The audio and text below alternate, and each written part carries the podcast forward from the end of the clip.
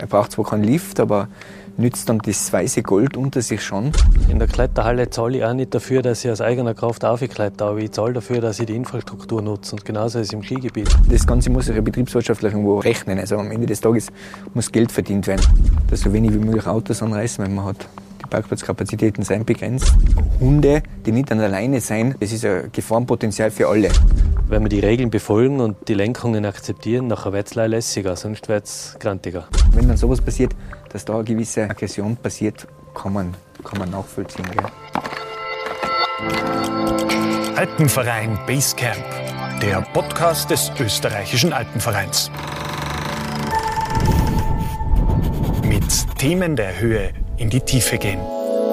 Dieser Podcast wird Ihnen präsentiert von der Generali. Tourenskilauf pumpt.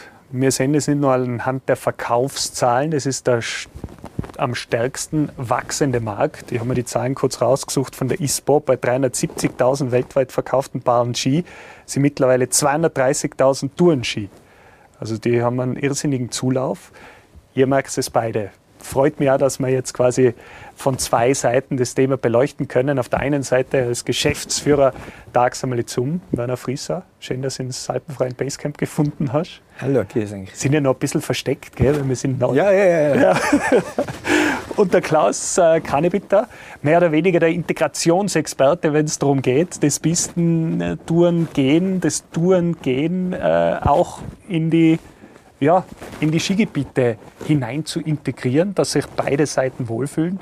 Du bist selber Bergführer, Skiführer, kennst sämtliche ähm, ja, Schwingungen in der Community. Dann freut es mich auch, dass du heute da bist und, und äh, drüber redest. Beschreib es ganz kurz vielleicht, Klaus, fang du an. Äh, Status quo. Wo sind wir? Wo, wo passt es und wo reibt sich deiner Meinung nach? Im Tourensport. Pistentouren geht. Pistentourensport, ja, genau. Fangen wir vielleicht mit der Statistik an. Ich kenne die Zahlen äh, in unterschiedlichen Ausprägungen. Man muss dann ein bisschen aufpassen, dass es sicher Vermischungen da rein mit dem Freeride-Sektor, wo Freeride-Ski mit Tourenbindungen verkauft werden, was ja auch kein ganz geringer Anteil ist an dem Ganzen.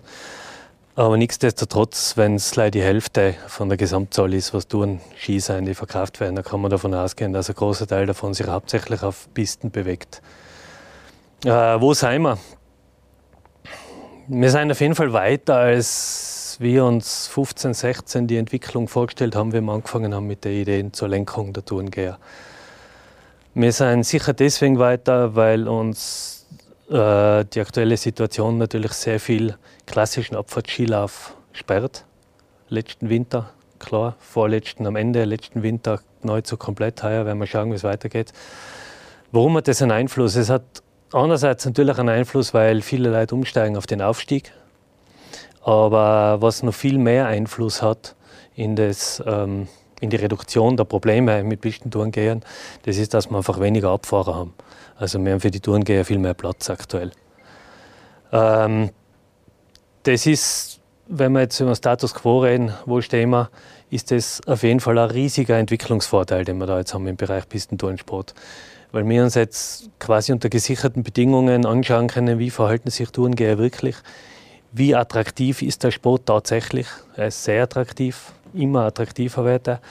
Und vor allem, da kommen wir eigentlich zum, zur Kernüberlegung von unseren Arbeiten, wie können wir die Lenkungen weiterhin in ihrer Attraktivität steigern, weil äh, restriktiver Umgang mit den Pistentourengeher, das funktioniert nicht. Das hat nirgends funktioniert. Es hat weder in der Vergangenheit noch in der Gegenwart irgendwo funktioniert und das wird in Zukunft nicht funktionieren. Die sind da, die sind Gott sei Dank da, das sagt auch die Tiroler Landesregierung. Das ist ein Sport, den wir entwickeln wollen und nicht verbieten wollen. Und der Winter, was wir jetzt haben, so traurig das ist, betriebswirtschaftlich für die Bergbahnen, aber die müssen wir nutzen, um genau hinzuschauen, wie sich der Sport entwickelt. Also dir hilft die pandemische Situation in, in dem Sinn, dass du jetzt quasi dir den Typus Pistentourengeher genau anschauen kannst. Werner, bei dir ist es vielleicht teilweise der einzige Gast auf der Hütte momentan. Wie lieb gewonnen hast du den Pistentourengeher?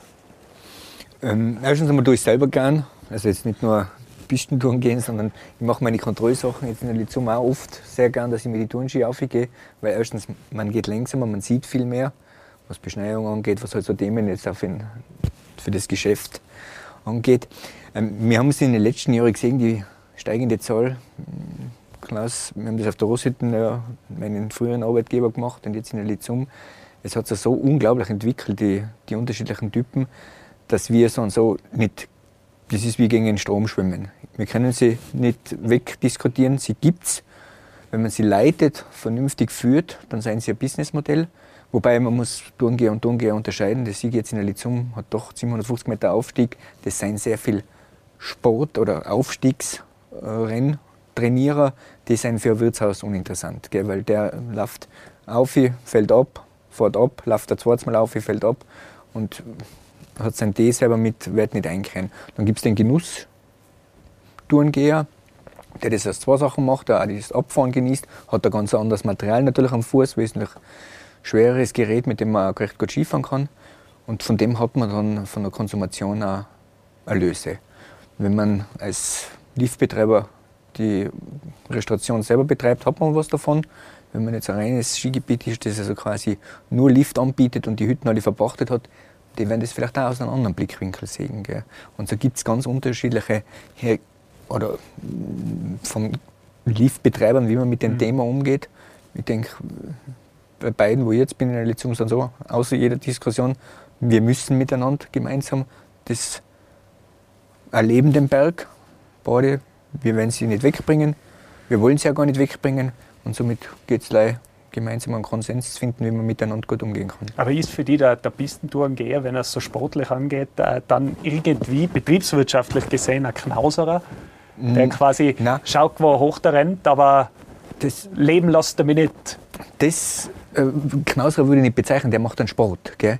Das ist für ihn, keine Ahnung, vielleicht macht er das rennmäßig, dass er dann den einen oder anderen Wettkampf auch mitmacht. Die schnellste Zeit, was ich kenne aufs Radl, war irgendwo in der Nachtrennen mit 32 Minuten. Also das sind schon andere Raketen, was da aufgehen. Eins muss man mit die Langlaufski, oder? Das sind, das sind nahezu sind das schon Langlaufski. Und eins muss man fairerweise sagen, mit dem Skiwerk kann der auch gar nicht richtig bergab fahren, weil mit dem braucht er kein Gelände gehen, mit dem braucht er keine Tiefschneesituation gehen, sondern der braucht da ganz sauber präparierte Pisten, dass er überhaupt eine Chance hat, mit solchen leichtgewichtigen Ski die Abfahrt zu machen. Gell? Wobei damals beim Rennen hat man ja die Athleten da mit der Bahn ja runtergeführt, weil ja, da geht es um den Sicherheitsaspekt ja auch, dass mhm. wenn die schon mit so einem Material rauflaufen in der Nacht, dass das funktioniert. Also das sind zwei unterschiedliche Typen, wobei der größere Teil ist schon der normalen Tourengeher und der kehrt da ein. Wir sehen es in unsere beiden Tourenabende, die die Lizum macht, Montag und Donnerstag, dass jetzt da die Umsätze nett sein. Das passt. Gell?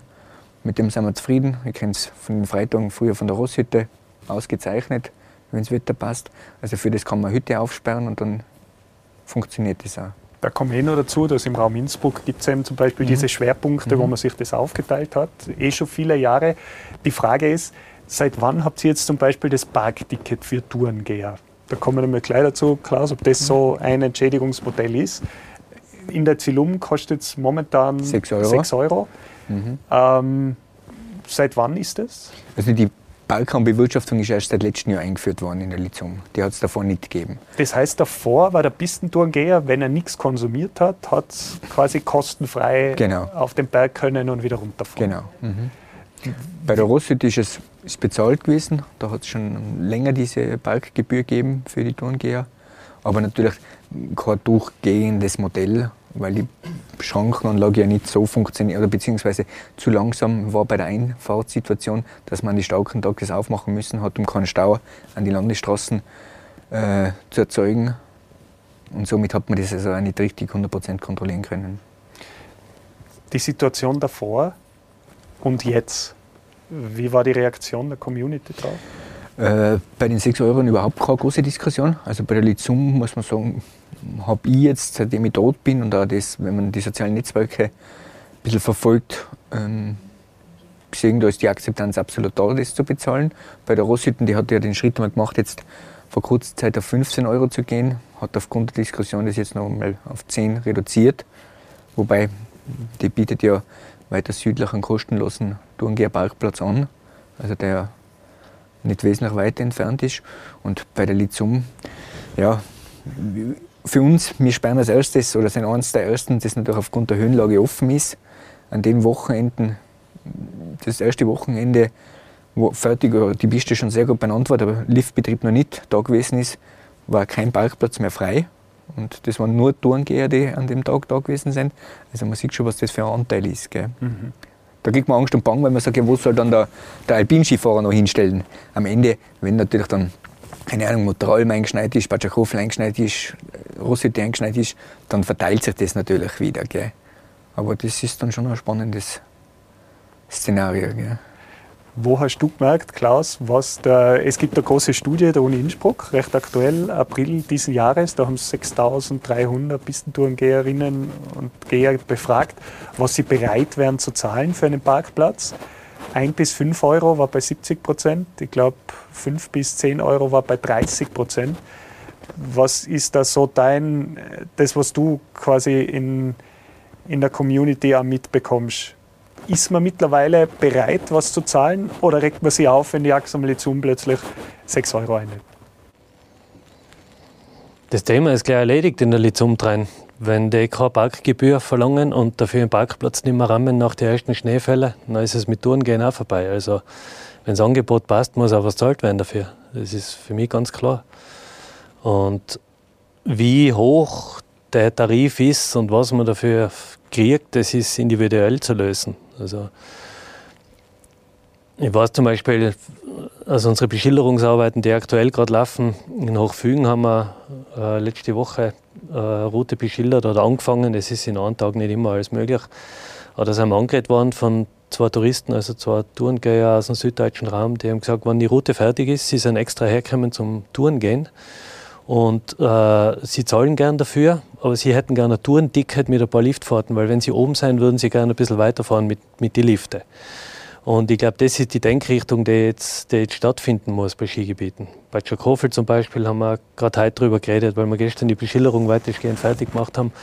Es geht von unten auf noch nicht. Da ist wenig Schnee oder sie sind noch beim Arbeiten. Die Kanonen, die Schneekanonen laufen, die Winden sind gespannt, die Radtracks sind unterwegs. Es ist auch eine Abfahrt offen, die ist schmal, die hat einen Tunnel, da will man die Touren gehen nicht. Überhaupt kein Thema. Wir fangen mit der Beschilderung ab Mittelstation an. Man fährt um ein paar Euro bis zur Mittelstation und oben hat man nachher panoramareiche, wunderbare Aufstiegsmöglichkeiten. Inzwischen drei verschiedene Linien mit Gastronomie. Ähm, also das ist unendlich das Entwicklungspotenzial und individuell pro Skigebiet. Wichtig ist dabei zu beachten, dass man die Zielgruppe ein bisschen im Auge hat. Weil, wie der Werner gerade gesagt hat, der, der Tourengeher, der aufläuft, der braucht 32 Minuten auf den Hordlaufe mit seinen Ski dafür eine Stunde 20 Euro, weil es keine Abfahrtski mehr sein. Das ist, ja, das ist ja nur ein ganz kleines Segment von allen.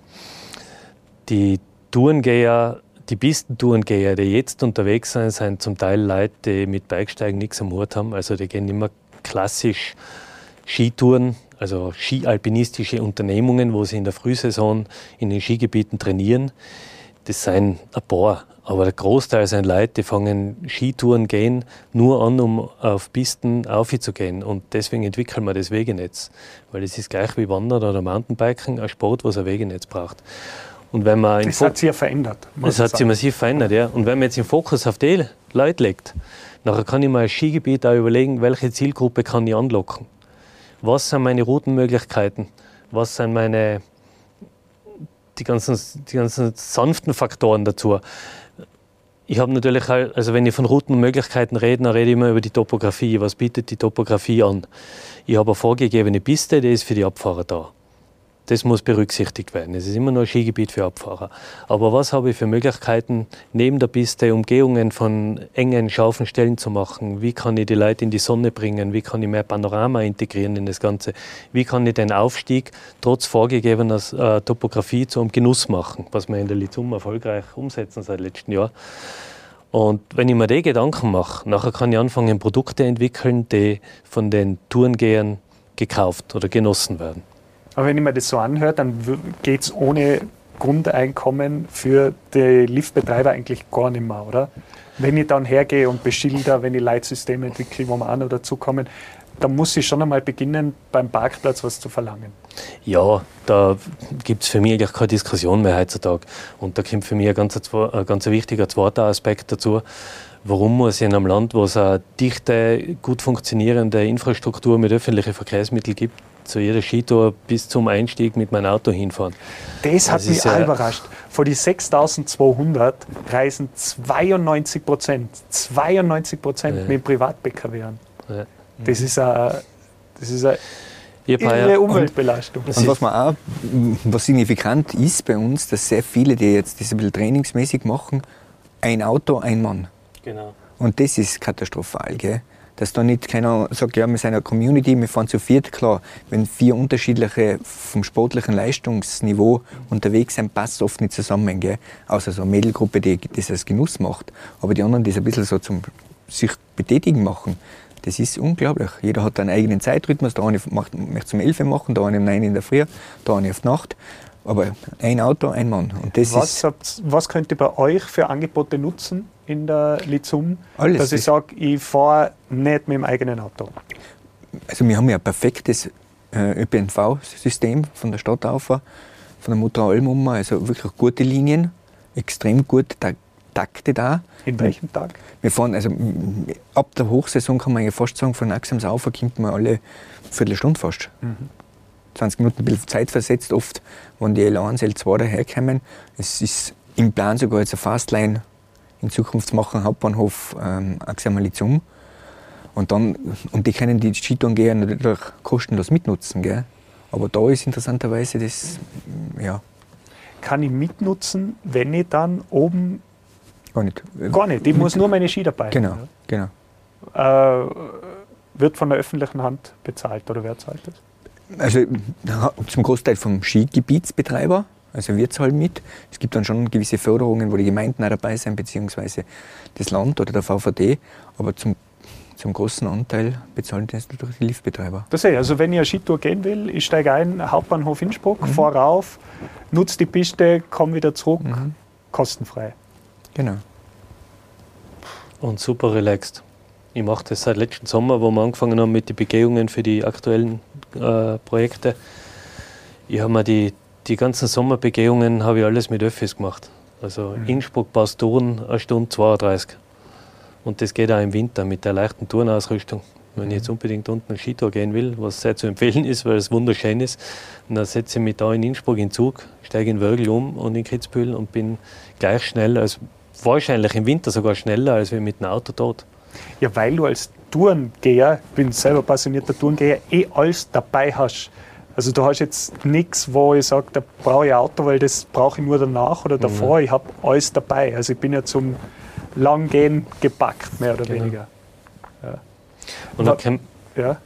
dann kämen sicher noch andere Ideen in Zukunft, die man unbedingt aufgreifen muss. Ich glaube, man muss unabhängig vom öffentlichen Netz, also Transportnetz, beziehungsweise zusätzlich sollten Regionen mit einer, mit, einem hohen, Kon- mit einer hohen Konzentration an Bergsportangeboten, Sommer wie Winter, einfach über schlaue, pfiffige Shuttle-Dienste nachdenken. Und ich glaube, dass das auch durchaus ein Geschäftsmodell sein kann, weil da kann man sehr viel Industrie mit einbinden, die sich da präsentieren kann. Man kann, man kann ähm, den Ticketverkauf für Tourengeher inklusive Liftfahrten damit kombinieren und ganz viele andere Sachen. Also wir haben uns da mal vor eineinhalb Jahren Gedanken gemacht drüber und sind auf insgesamt 16 Geschäftsmodelle gekommen, wovon das ein Teil davon ist. Und wenn man das, wenn man die, die Shuttle-Dienste schlau aufsetzt, nachher kann ja mehrere Touren oder Skigebiete kombinieren als Tourengeher. Also ich gehe irgendwo auf, ich fahre woanders ab, fahre mit dem Lift auf, ich fahre hinten an, ich gehe nochmal eine kleine Skitour und ich komme irgendwo im Tal immer wieder zu der Achse des Transports. Da brauchst du natürlich auch die Menge, ja, damit, sie, damit sie das rendiert. Und Werner, was kostet dir jetzt als Liftbetreiber so ein Shuttle-Dienst, dass ich wirklich Die- hinfahren kann? Also ich glaube, das kannst du jetzt nicht auf die Einzelfahrt runterbrechen. Der Shuttle-Dienst ist ein großes, ist ein anderes Thema. Bei uns ist es ein Busthema, wie halt VVD-Verträge so aufgesetzt sind. Da geht es um die Taktierung, da geht es also quasi um die, die Aber dass man ungefähr, ähm, gib uns eine Relation, ohne, ohne Geschäftsgeheimnisse zu verraten, was dir als, als Skigebietsbetreiber das wert sein muss, damit es funktioniert. Das jetzt, wenn jemand, kurz Ja. ja. Das muss nicht dem Skigebietsbetreiber was wert sein, sondern der muss was rausgehen davon. am Ende vom Tag am Ja. besten schon, genau. Aber am Anfang Wir können es natürlich jetzt nicht differenzieren, weil wir, wir, haben ja das, wir machen das Angebot also vom öffentlichen Personennahverkehr, was man ja anbietet, ja für beide. Also das ist ja für den Alpinskifahrer, wie der Rodler darf es nutzen oder beziehungsweise der, der Pistentourengeher. Also man kann da sicher schwer differenzieren, welcher Anteil ist jetzt da in einem Bus drinnen. Gell? Also das in Zahlen jetzt festzumachen, welcher Anteil da man bereit ist, für den auszugeben. Weil für mich ist die Taktierung wichtig, dass das vernünftig funktioniert dass so wenig wie möglich Autos anreißen, weil man hat die Parkplatzkapazitäten sind begrenzt, gell, weil man an einem Spitzentag 5000 Leute im Skigebiet hat oder 5500, dann sind 1000 Stellplätze sehr wenig, wohl wissend, dass im Schnitt nur 1,8 Personen pro Auto kommen. Also muss man mit den öffentlichen Und wo, wo ist für die bei dieser Idee automatisch dann, oder nicht automatisch, aber der Punkt, wo du sagst, deswegen rendiert sich's für mich? Also wo kriegst du was raus oder ist es rein zum Reinzahlen, dass ich das Angebot aufbiete? Also in dem Fall ist es nicht, also die Busse, was wir jetzt fahren, sind jetzt kein Aufwand, kein zusätzlicher für einen, weil die müssen wir dann so für einen Alpingast schon fahren. Gell. Ob da jetzt in in einem 50-Sitzer 10 Tourengeher drinstehen, ist finanziell jetzt der gleiche Aufwand für uns. Gell. Ein reines Shuttle-System, so wie es der Klaus jetzt mal kurz angedacht hat, hat ja eine andere Bedeutung. Das sagst, dass ich ein Transportsystem mache für jemanden, der jetzt abgefahren ist, da wieder auffahren möchte, dass ich da ein Verbindungsshuttle herstelle, das könnte ein Geschäftsmodell sein. Zum Beispiel, was ich euch sagen kann, was irrsinnig nett ist, ich habe mal mit der Frau auf der Seisser Alm ein Wochenende verbracht, interessanterweise mit die Tourenski. Gell? Und völlig egal, wir haben uns die Tageskarten um 50 Euro, weil die kennen ja nichts, die kennen entweder ein Halbtages- oder Tageskarten, die sind, haben einen anderen Ta- Preis. Genau. Und wir haben uns die wirklich gekauft, wir sind aufgefällt, ein Stück aufgegangen, dann Ski gefahren, weil wir relativ einen schweren Turnski, mit dem kann man sehr schön Skifahren. Und da kann man einen schönen Tag auch verbinden. Gell? Und das war ein, ein, echt ein witziger, ein witziger Tag einmal, eigentlich zwei Tage, wo man sagt, man ist in einem reinen Alpingebiet mit Turnski unterwegs.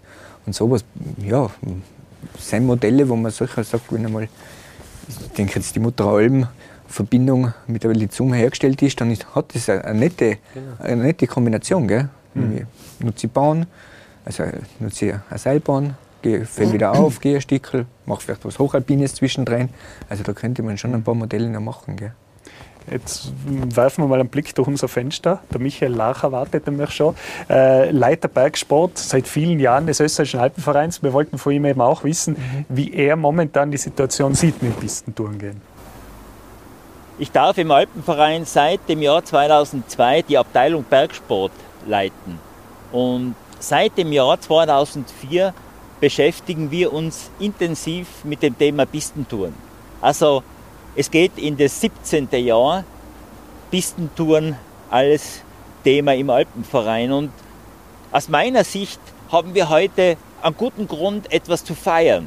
Nämlich, dass diese über viele Jahre anhaltende Abwehrhaltung gegen die Pistentourengeher, dass die überwunden scheint. Dass sich die allermeisten Skigebiete diesem Trend annehmen und versuchen, den Pistentourengeher, die Pistentourengeherin zu integrieren. Was heute noch an verbleibenden Konfliktfeldern übrig ist, ist das Thema Nachtskitouren und auch da gibt es ausgezeichnete Modelle und Lösungen, wie man hier die Situation entschärfen kann und vor allem der Gefahr der Seilwindenpräparierung entgegentreten kann. Indem man klar kommuniziert, an welchen Abenden sind welche Pisten geöffnet und wo wird dann die Pistenpräparierung entsprechend später nachgesetzt. Und das zweite, im Moment sehr heiß diskutierte Thema ist das Thema Pistengebühren. Kann der Pistenbetreiber eine Gebühr verlangen, wenn ich aus eigener Kraft am Pistenrand aufsteige? Und da ist die Position des Alpenvereins aus dem Jahr 2018 klar.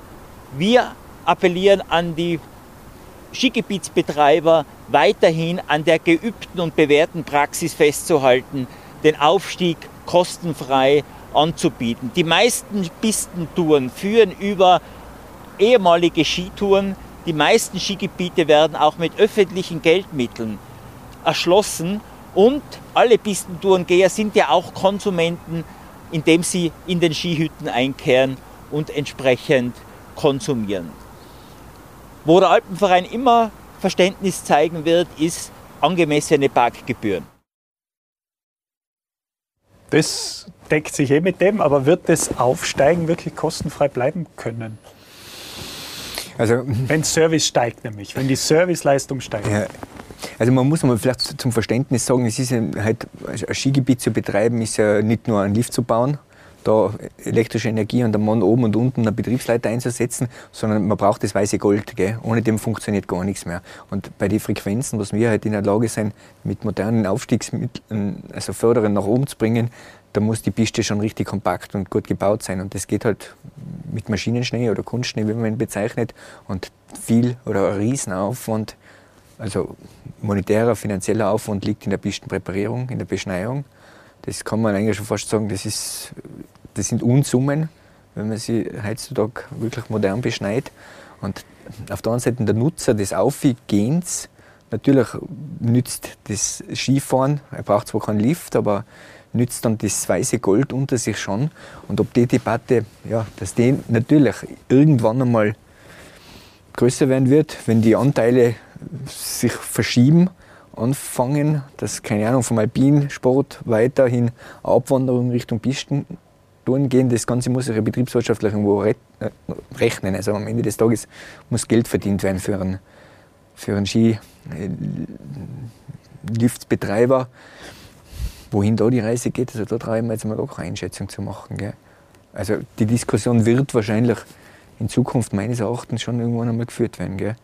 Wie siehst du das, Klaus? Weil laut Studie, also zum Beispiel die 6000 Befragten, da ist die Bereitschaft für den Aufstieg viel zu zahlen oder für die Abfahrt viel zu zahlen, sage ich mal, enden wollend. Ähm, fürs Parken ja, für den Aufstieg nicht. Für das, dass ich aus eigener Kraft irgendwo aufgehe, will ich auch nichts zahlen. In der Kletterhalle zahle ich auch nicht dafür, dass ich aus eigener Kraft aufkletter, aber ich zahle dafür, dass ich die Infrastruktur nutze. Und genauso ist es im Skigebiet. Ähm, man kann nicht sagen, der Aufsteiger muss nichts zahlen oder darf nichts zahlen, weil er die Bahn nicht benutzt. Der Bahnbenutzer nutzt ja nicht nur die Bahn, sondern auch die Piste. Und um die Piste für die Abfahrer in Schuss zu halten, ist immer mehr Arbeit notwendig aufgrund der Tourengeher. Und es ist nicht einzusehen, dass das die Abfahrer tragen. Also eine Aufstiegsgebühr ist auf jeden Fall angebracht. Nur was ähm, wo für mich die Debatte in die falsche Richtung geht, das ist, wenn man das mit dem Begriff Aufstiegsgebühr äh, diskutiert. Das ist zu plump, das ist zu simpel und ja, ich möchte fast sagen doof. Das ist die falsche Idee. Wir brauchen pfiffige Lösungen, wir brauchen Umwegrentabilitäten. Es muss so sein, dass der Tourengeher in das Skigebiet kommt und das Produkt Pistentour von der Bergbahn auch wirklich als Produkt Pistentour angeboten wird, nämlich so, dass es Möglichkeiten gibt, Geld damit zu verdienen, wo der Pistentourengeher sagt, das macht total Sinn, ist ein lässiges Produkt, ich zahle dafür. Wie zum Beispiel Auffahrt bis zur Mittelstation und noch viele andere Sachen, was wir uns da schon einmal zusammengeschrieben haben. Wenn ich jetzt sage, der Tourengeher, der muss jetzt 6 Euro zahlen bei einem Drehkreuz, dass er da aufgehen darf, ich meine, ja, das ist, da machen wir uns selber lachhaft. Wir brauchen schlaue Lösungen. Eben weil allein wie kontrolliere ich sowas? Genau. Hast du da eine Idee? Weil Nein, da mag ich gar nicht drüber nachdenken, weil soll, das ist der falsche Weg. Schauen wir uns die Lizum an. Beispiel letzter Frühling, das war so cool. Skigebiet war zu und es ist auch ein Aufstieg, die Damenabfahrt, ich glaube sechs Wochen sogar mit Verlängerung noch präpariert worden für die Tourengeher und die sind reingefahren, die haben eine riesen Gaudi gehabt. Es hat noch einmal geschnien, es war Pulver auf der präparierten Piste und die haben alle Parkgebühr gezahlt. So stelle ich mir das vor. Einfach charmant, lässig, attraktiv und wenn wir jetzt weiterhin da festhalten, dass das einmal früher eh Skitouren waren und dann hat man einen Lift gebaut und da gibt es öffentliches Geld und, und jetzt, na, das ist das schaut um die Zeit. das ist ja der Grundkonflikt eigentlich. Ich glaube, es ist ja noch nie ausjudifiziert worden, oder? Nein, nein, nein. nein. Noch Nein, nie. das braucht man nicht. Das Lass mal macht das ja keinen Sinn. Das macht Das- überhaupt keinen Sinn. Ja, es das- muss attraktiv sein Ja. und nicht restriktiv. Einfach nachdenken, was es alles für Möglichkeiten Genau. gibt. Es gibt so viele lässige Sachen, auch zur Information der Leute über die Nachtangebote. Das war alles so, also wenn man sich die ganze Entwicklung in dem Sport anschaut in den letzten fünf, sechs Jahren, da tun sich auf einmal immer mehr Türen auf und immer mehr Ideen. Man muss auch sagen, ich meine, das Leitsystem, das du auch mitentwickelt hast, wo du jetzt auch für die Beschilderungen äh, tätig bist, das kostet ja im Skigebiet einmal prinzipiell was. Ja, da muss ich kurz einhaken, Ja. weil es nämlich äh, ganz ein, das stimmt ja, aber da muss man jetzt einmal eine Lanze brechen für die Tiroler Landesregierung, österreichweit, die einzige, die gesagt haben, wir schauen, dass das gefördert wird, wir wollen die Bahnen unterstützen, dass da was weitergeht und das tun sie auf breiter Ebene. Das ist klar, kostet jetzt noch was, da bleibt schon noch was übrig, aber trotzdem, es gibt da schon so viele Ansätze, die attraktiv sind für alle Beteiligten. Da müssen wir weitermachen.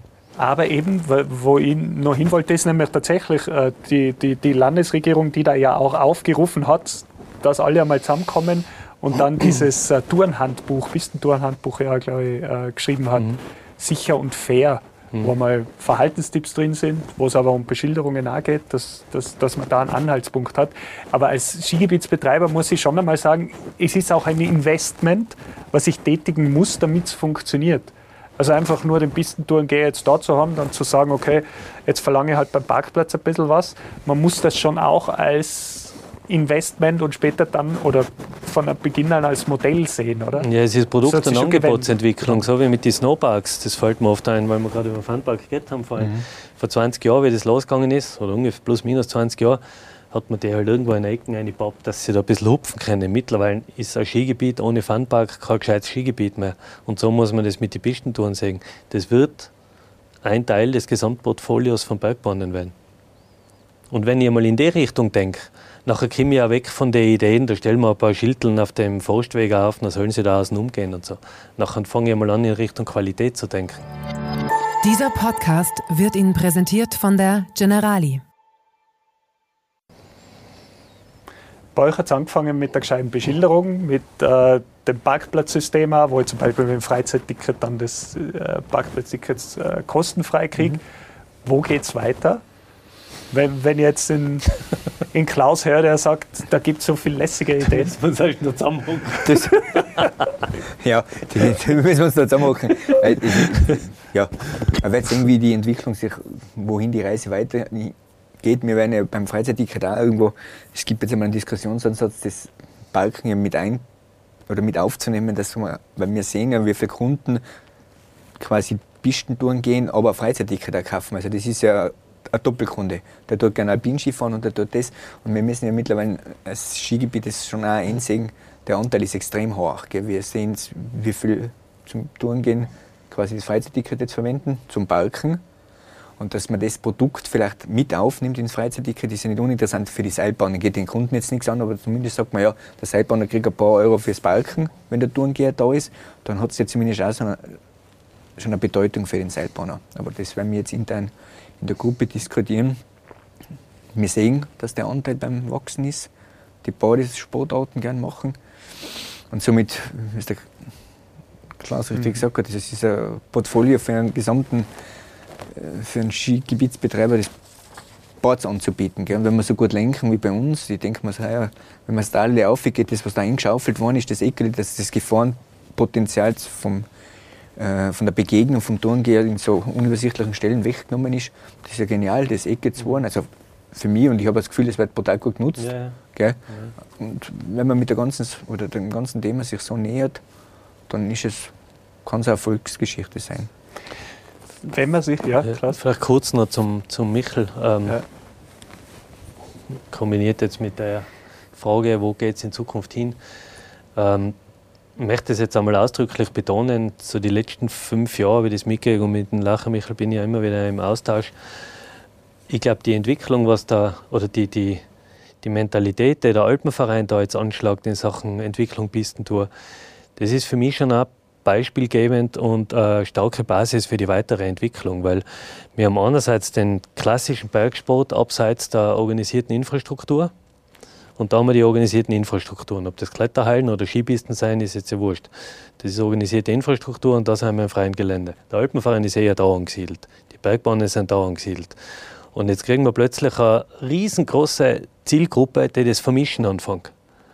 Und jetzt sehen wir ja in anderen Regionen, dass es da, dass da eine Mauer durchgeht, eine ganz, ganz nahezu unüberwindbare. Und dass jetzt der Alpenverein sagt, wir beschäftigen uns mit dem, das ist jetzt aus meiner Beobachtung und für mein Empfinden schon ein, ein, ein Vertrauensvorschuss gegenüber den Bergbahnen. Dass sie sagen, wir sind zwar nicht für die Skipisten oder nicht für die Skipisten zuständig, aber wir wollen mit euch das gemeinsam entwickeln, weil es geht auch um das Freizeitverhalten unserer Mitglieder. Und wenn man das weiterhin so verfolgt, dann haben wir auch die Expertisen von beiden Seiten, die wir zusammenführen müssen. Wenn wir das weiterhin so pflegen, wie es jetzt seit zwei, drei Jahren eh schon gemacht wird, mit diversen Diskussionsgruppen äh, und, und runden Tischen, nachher wird da sicher eine irrspannende Entwicklung entstehen. Und da sind wir tatsächlich in Tirol jetzt einmal ganz weit voraus gegenüber anderen.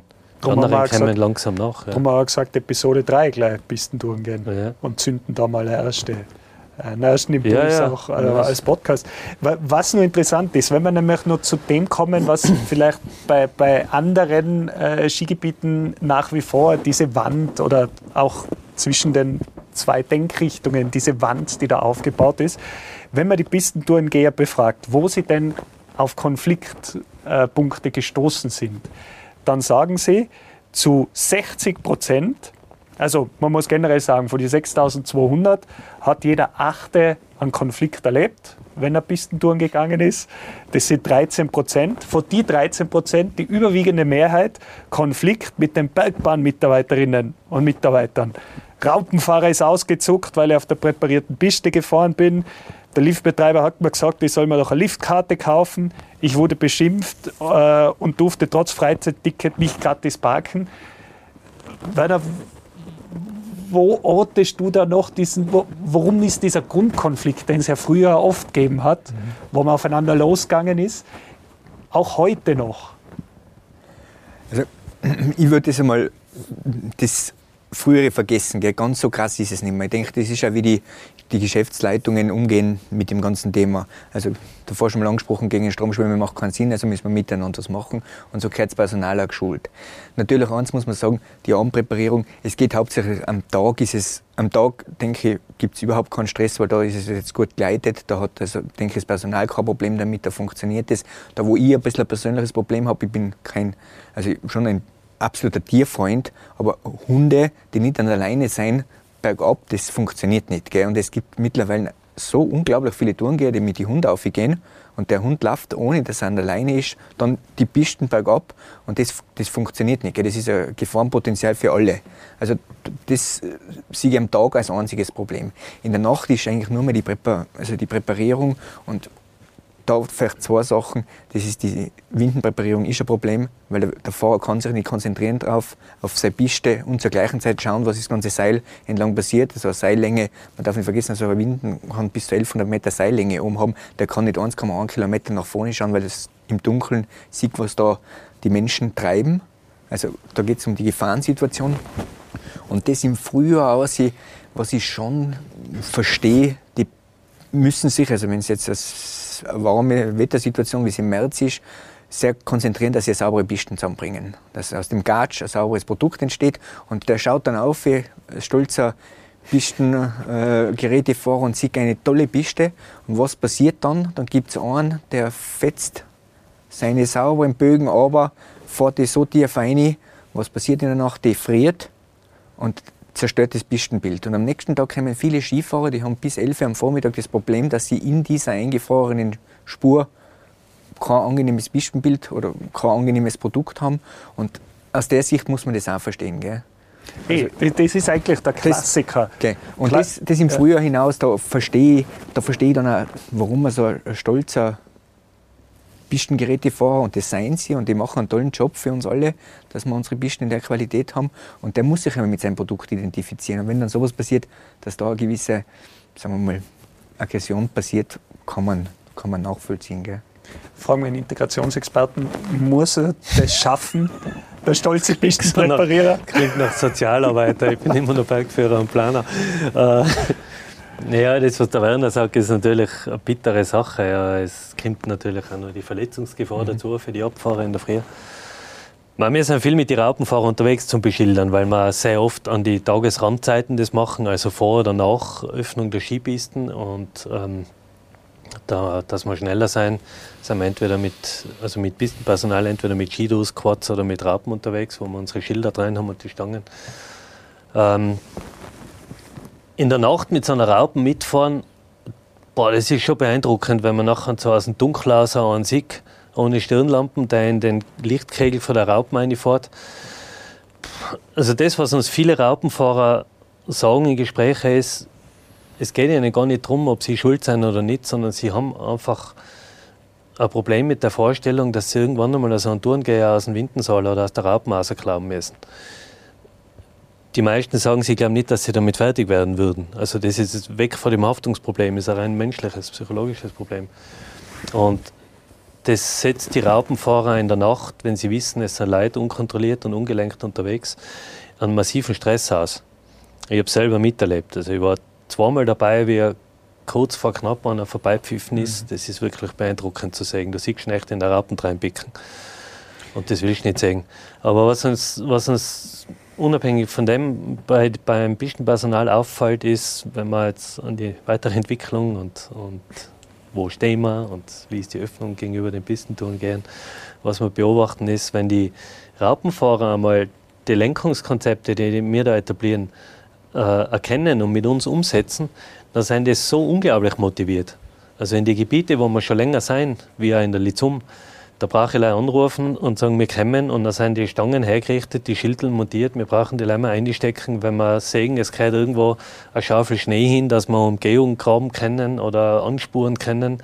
Nachher wird das erledigt. Wir haben sogar letztes Jahr auf der Herren eine Umgehung gemacht im oberen Bereich, also oberhalb der Waldgrenze. Die ist für Tourengeher extra äh, gesprengt worden, also Lawinenkontrolle gemacht worden, dass wir die Spuren aufmachen. Also da ist so viel Engagement da, dass das funktioniert. Was ist die Motivation, dass das Engagement an den Tag gelegt wird? Ich lobe mir deine positive Grundeinstellung. Wenn du wo auftauchst, glaube ich gleich, dass du Leute begeistern kannst. Aber abseits quasi deines persönlichen Einflusses, wann beginnt die Motivation zu greifen? Was muss gegeben sein, damit das funktioniert? Also ja, damit begonnen wird, das anzugehen. Wenn das passiert, was der Werner angesprochen hat mit der Pistenpräparierung, wenn Sie sehen, das wäre der Produkt und die Qualität von dem Produkt hängt von Ihrer Arbeit ab also von der Arbeit des Pistenpersonals. Die sind zu begeistern dafür. Und der Pistentourengeher, der auf jede äh, Öffnungszeitsempfehlung und Nachtschuh, äh, Nachtskitourenempfehlung quasi nichts drauf gibt und geht, wann er will? Das ist schon so massiv viel besser geworden und wir haben da noch ganz viel Luft nach oben. Also es sind da ein paar Ideen in den Schubladen, wie man das auch noch besser in den Griff kriegt.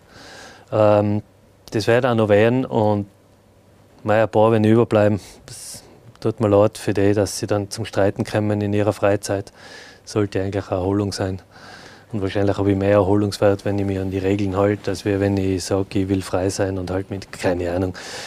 Die werden immer weniger und um die mag ich mich gar nicht kümmern. Es ist viel schöner zu sehen, dass der allergrößte Teil, also ich würde mal sagen weit über 90 Prozent, akzeptiert, wie das funktioniert und dadurch einfach viel mehr Spaß hat und der Sport unglaublich auflebt. Was hättest du da noch für eine Lösung in der Schublade? Naja, die Schublade ist zu, deswegen können wir jetzt nicht groß drüber reden, aber wir lachen, wie ich leicht drüber geht. Nein, es geht einfach noch um, um viel mehr Information. Es geht mhm. einfach darum, dass man, oder vielleicht im, im noch viel globaler betrachtet, es geht darum, dass man, oder machen wir es historisch. Losgegangen ist die ganze Beschilderungsidee oder die, die Erweiterung des Lenkungskonzepts von 2004, was der Michael gesagt hat, haben wir ja 2015 angefangen zu überarbeiten. Da war ja immer nur die Idee, Konflikte zu begrenzen und zu lenken. Da sind wir jetzt drüber, das haben wir geschafft, das ist erledigt. Jetzt geht es in die Richtung, dass wir sagen, wenn wir jetzt eh schon einmal angesprochen haben, dass das Ganze ein attraktives Produkt wird. Und da gehört halt mehr dazu, als wir nur die Beschilderung. Da gehört die richtige Routenführung dazu, die richtigen Informationsmöglichkeiten, richtige Partner, Einbindung von Wirtschaft und so. Also das ist ein ganz ein großes Ding, was wir da haben. Schauen wir noch ganz kurz, weil wir die Nachtskitouren angesprochen haben, dass das nur am ehesten von der Pistenpräparierung von der Nutzung, von der Kommunikation, wann welches Skigebiet. Die Birgit Kantner, Leiterin Naturschutz im österreichischen Alpenverein über die Nachtskitouren. Hören wir uns das kurz an. Zum Thema Nachtskitouren würden wir aus der Abteilung Raumplanung und Naturschutz gerne noch Folgendes zu bedenken geben bzw. mitgeben. Ähm, wir verstehen absolut das Bedürfnis, dass man im, auch im Winter, wenn es um 17 Uhr stockfinster ist, gerne noch seinen Feierabendsport betreibt oder auch vielleicht in der Früh vor der Arbeit schnell noch sportlich was unternimmt aber dabei und mm, die Sportartikelindustrie, die ermöglicht uns das auch mit Stirnlampen, mit einem Hightech-Equipment, mit, mit 5000 Lumen zum Beispiel, also Scheinwerfer stark. Bedenken muss man dabei auch, aber dass die Wildtiere uns Menschen ausweichen. Sie weichen in die Nacht aus. Eigentlich wären sie tagaktiv, aber das sind mir, mir Menschen ihnen viel zu viel im Weg. Deswegen beschränken sie sich auf die Nacht. Wenn wir jetzt in der Nacht mit unseren Mega-Stirnlampen da eindringen, dann stören wir die Tiere in ihrem natürlichen Lebensraum. Deshalb appellieren wir wirklich daran, dass man auf Skitouren in der Nacht im freien Gelände verzichtet. Einfach und vielleicht da, wo es in der Region ausgeschriebene Tourenabende auf der Piste gibt, dass man dort geht. Dann ist da an diesem Abend eine gebündelte Störung, wenn man das so sagen will, und die anderen Tage ist, kehrt wieder Ruhe ein. Das wäre einfach ein bisschen den Gedanken, den wir gerne mitgeben würden. Also eben auch die Tierwelt damit hineinzunehmen. Wie funktioniert das? Auch früher bei dir Rosshütte, jetzt einmal zum, wenn die Leute wissen, wann ihr die Pisten präpariert habt, die Hütten offen lasst, zwei Abende zum Beispiel, langsam zum. Wie viel mehr gehen da und wie viele lassen sich es nicht nehmen, dann zu gehen in der Nacht, wenn es ihnen passt? Ja, ich glaube, die zwei Themen muss man unterscheiden. Das Thema Wild ist ja hauptsächlich im freien Gelände, wenn man fährt, weil rund um die Pisten, das Pistenareal ist und so sehr wenig Wild um. Auf der anderen Seite, wir fabrizieren ja Lärmlichter mit den eigenen Maschinen, dass wir das Wild so schon in wegtreiben. Viel wilder ist es bei den ganzen Fütterungen, wo man weiß, da steht es wild um und wenn man weiß, was für Gams für einen Stress hat, wenn das erschrocken wird, ähm, dann, dann geht es mehr um das Thema, glaube ich, gell, was da angesprochen wird. In der Nacht grundsätzlich bei uns auf, die, auf den Pisten, wenn wir so lösen, dass wir uns das sauber einteilen, die Skigebiete rund um Innsbruck, wer macht an welchem Tag was. Es wird offensichtlich schon zum großen Teil gut angenommen. Ein paar wird es immer geben, die schwarze Schafe sein, aber ich glaube, es hat sich eigentlich in den letzten Jahren sehr mit der Lenkung, auch mit den Abenden, die man jetzt so fix zugeteilt hat, wesentlich verbessert, was die Pisten angeht. Das restliche Thema, ja, die, die da einen Spaß dran finden, irgendwo durch den Wald mit den Stirnlampen abzufahren, weiß ich nicht. Das, das sind, ja, die werden wir sonst auch nie in den Griff kriegen. Gell? Weder ein Skigebietsbetreiber noch, denke ich, der Alpenverein oder irgendeine andere Institution. Klaus, wie hoch schätzt du den Prozentsatz der wirklichen Egoisten unter den Tourengehern ein? Da, wo du gesagt hast. Jetzt in Bezug auf, auf Pflicht machen oder? Er fährt dann, wenn er will. Okay, sie also doch dann, Egoist, ja. will. Weil er, wenn er, weil er an einem freien Gelände mit Licht unterwegs ist, ist er noch Egoist. Ja. Ich bin kein Soziologe, ich kann das nicht sagen, aber der Pistentourensport bietet natürlich schon ein Podium für Egoisten. Ich kann allein mit dem Auto hinfahren. Ich, ich kann allein aufspringen. Ich, es ist alles sicher. Ich brauche nicht irgendwie einen Partner, um meine Sicherheit im, im freien Skigelände zu erhöhen. Ja, ob jetzt Egoisten dann auch immer Konflikte verursachen, ist eine andere Frage. Gell? Die wird sicher, also es werden unter den Konfliktverursachern vermutlich mehr Egoisten sein als wir, als wir Nicht-Egoisten. Aber wie ich vorhin schon gesagt habe, die, lasst uns die einfach derweil wurscht sein. Das regelt sich schon. Ich glaube, die Masse kriegt es schon in den Griff dass die Regeln immer mehr beachtet werden. Wenn ich mir das anschaue in meiner, in meiner äh, Bergführerlaufbahn, wie wir angefangen haben als junge Snowboarder auf der Seegrom, da haben wir keinen Lawinenpips, keinen Rucksack, gar nichts gehabt. Und dann hat man halt angefangen mit der Bergführerausbildung und hat einmal kapiert, um was es wirklich geht. Und dann haben wir angefangen, die Freunde zu überreden. Und wie schaut es denn heute aus? Ohne Rucksack geht man ja kaum mehr zum Après-Ski. Also, ich glaube, manche brauchen ein Self-Eis-Gerät, dass man sie noch findet beim Après-Ski. Aber je mehr, desto besser in dem Fall. Und ich denke, dass das beim Pistentouren ähnlich sein wird. Je mehr wir das Ding entwickeln, je mehr wir versuchen, das attraktiv zu entwickeln und nicht restriktiv, desto weniger werden die schwarzen Schafe werden. Im Verhältnis zur Gesamtzahl. Weil der Werner gleich mal weg muss, weil natürlich der Betrieb auch äh, entsprechende Impulse braucht, so als Abschlussrunde was wäre die nächste Lösung, die man mit reinbringen kann in diese Geschichte? Naja, wie dass gesagt, es weitergeht. Die, Schublade haben wir jetzt, machen wir jetzt nicht mehr auf vor Weihnachten. Aber, Aber, wir sind schon gespannt, was da drin ist. In dem 24er Kasten. ich glaube, der nächste große Schritt wird sicher der sein, dass unter noch mehr Beteiligten auf äh, Angebotsseite, also Verantwortlichen wie natürlich Bergbahnen, aber auch äh, Alpenverein, Landesregierung und so weiter, dass man da den nächsten mentalen Schritt macht und sagt, okay, wir waren erfolgreich in der Konfliktbekämpfung, in der Lenkung. Jetzt müssen wir schauen, dass das ganze Ding wirklich zum, zum Lifestyle-Produkt wird. Also die Attraktivität weiter steigern und dadurch mehr Akzeptanz gegenüber den Lenkungen und Regeln zu erfahren. Das wird der nächste Schritt sein. Was wirst du demnächst äh, an Impuls im Skigebiet noch installieren für einen Pistentourengeher?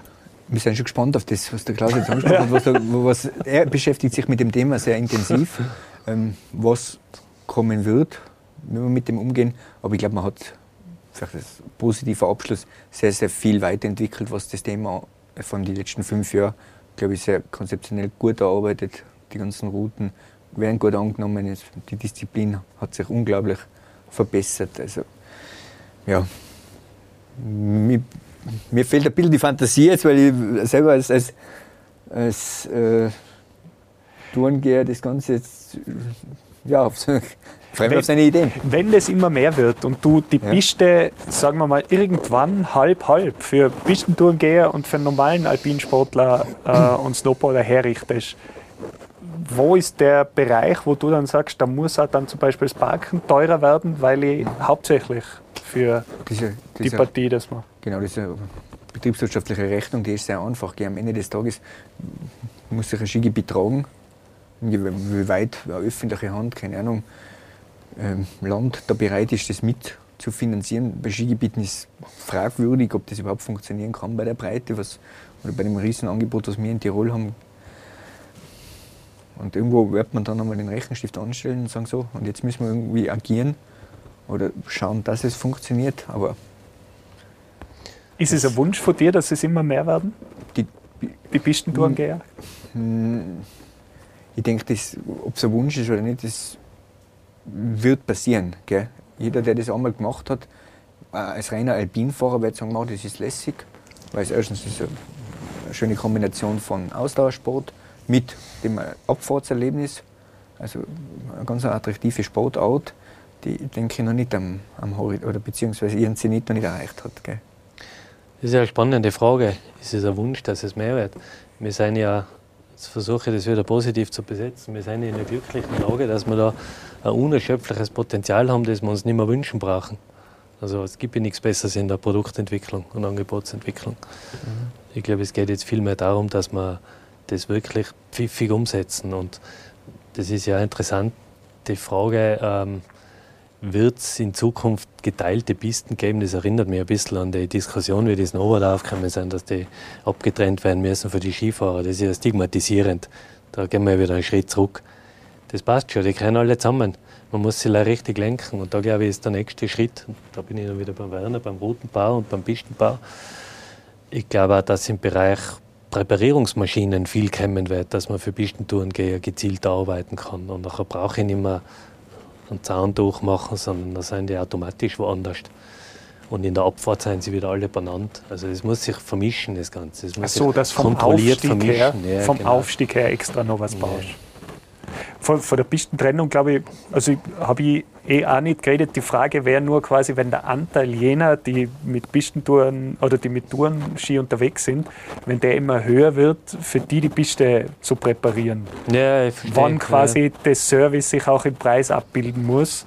Weil jetzt Ja. sind sie quasi nutzen sie Vorhandenes und irgendwann, wenn ich mir das so Genau. anhöre, wo du sagst, die Pakete müssen pfiffiger, Mhm. attraktiver werden, wird das vielleicht einmal ein großer Teil, wo dann nach ihnen plötzlich äh, grundlegend gearbeitet Mhm. Genau, wird. muss man ja. betriebswirtschaftlich Das denken. Ja. analysieren, ja. Ja.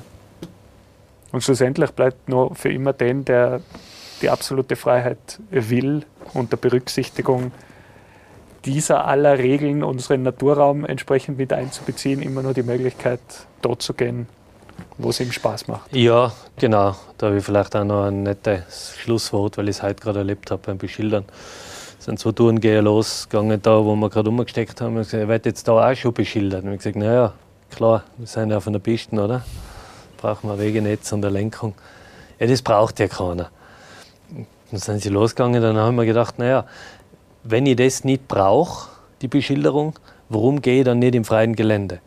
Wahrscheinlich deswegen, weil ich mich mit Lawinenkunde nicht auskenne, weil ich nicht Spuren mag, weil ich keinen Bruchhaus fahren mag und somit bin ich schon wieder auf der gepflegten Infrastruktur.